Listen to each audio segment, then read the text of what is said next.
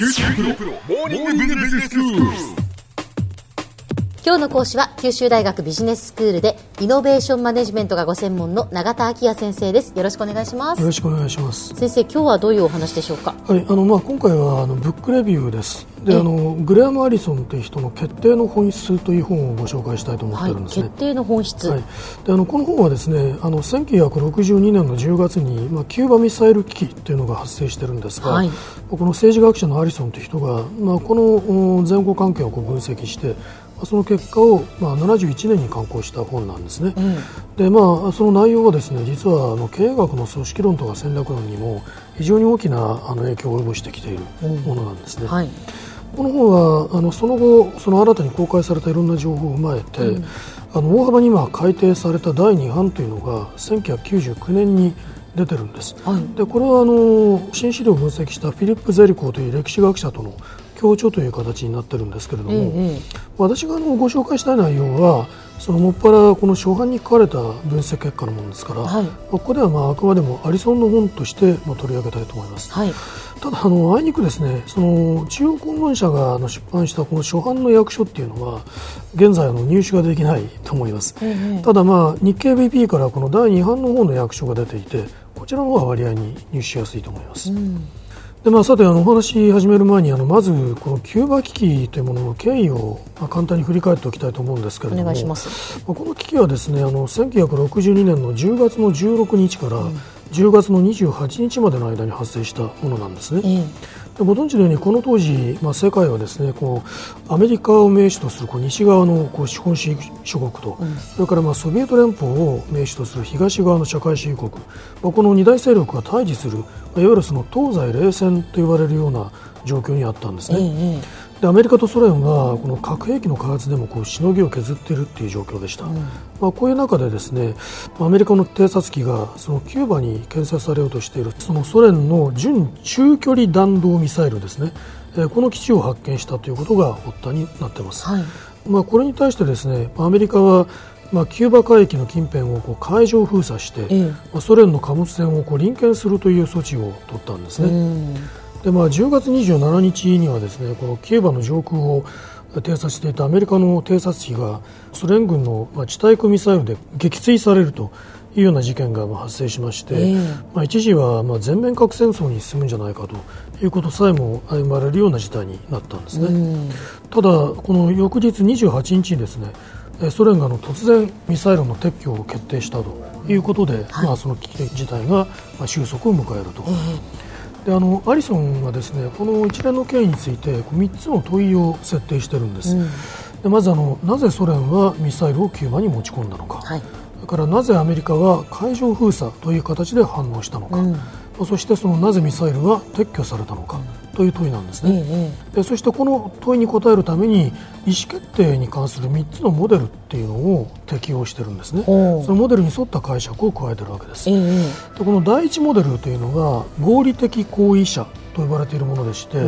国なりあの政府がまあ選択する行為にはですね、こうある目標を達成する上で、こう自らの利益を最大にするような合理性があるんだということがまあ仮定されている、そういうモデルなんですね。はいはいはい。でこのモデルをまあ適用すると、まあ、例えばなぜソ連はミサイルをキューバに持ち込んだのかという問いに対しては、まあ、当時アメリカがトルコにそのミサイルを展開していたということが背景にあってですね、はい。まあ、ソ連の方から見たらこのミサイルギャップを解消しようと、まあ、そういう意図があって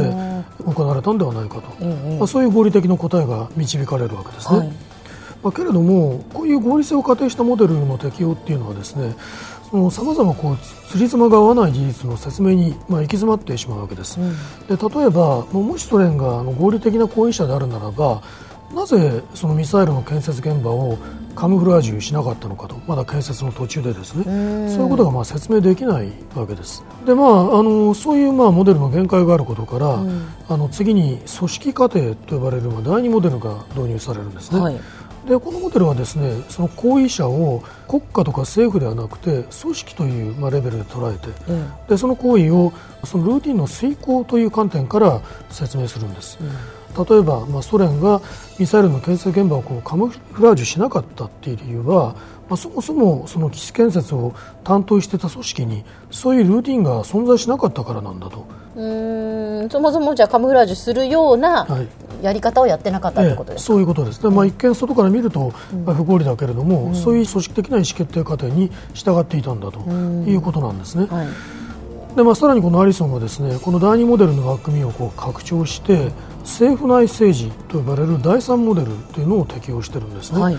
でこのモデルはですねその政府の行為を組織というよりもその組織を構成している個々のメンバーの間で行われているこう駆け引きですね、うん、まあ、その結果として説明していくという観点に立つものなんですね。はい。であのこのモデルを適用するためには実際にはですねその政府内の駆け引きに関する非常にまあ詳細な情報が必要になるわけです。うん、まあ、実際にあのそうした情報を入手することはまあ困難であるわけですけれども、まあ、しかしそうした制約された情報のもとでもマリソンはこのモデルの適用を試みているんですね、うん、でその結果としてまあ非常に興味深い分析結果を示しているんですね、はい、え特にこう読んで意外に思われる点の一つはですねこのアメリカのケネディ大統領それからまあソ連のまあフルシチュフ議長ですね。この2人が、まあ、それぞれ周辺がこう強硬策を主張する中にあって、うん、むしろこう取り返しがつかないあの結果に対して自ら責任を負わなければならない立場にあるものですから、うん、そういう観点でこう結びついて、まあ、核戦争に反対するという点から見るとパートナーであったという指摘を行っているんですね。でまあ、アリソンはあのこのように、まあ、国とかあの政府の内部事情に関するこう情報が乏しい中であえてこの政府内政治という、まあ、困難なモデルの適用を試みているわけですけれども、まあ、あの情報がないことですね、われわれはとかく第一モデルに依存する傾向が強まるということも言ってるんですね。うんうん、しかし、まあ、第三モデルがもたらしたこういったの分析結果というのはそのようにこう情報が限られていてもこの状況を多角的な視点から分析することの重要性を、まあ、示唆しているのではないかと。いうふうに思います。では先生今日のまとめをお願いします、まあ、新たな危機的状況を今迎えているということが、まあ、言われているわけですね、まあ、そういう状況の下で、まあ、我々が状況を冷静にあの対処するそういうまあ視点を持つためにですね、まあ、ぜひ一読をまあお勧めしておきたい本です。グレアム・アリソンの決定の本質キューバミサイル機器の分析という本をご紹介いたしました今日の講師は九州大学ビジネススクールでイノベーションマネジメントがご専門の永田昭也先生でした。どうもありがとうございました。ありがとうございました。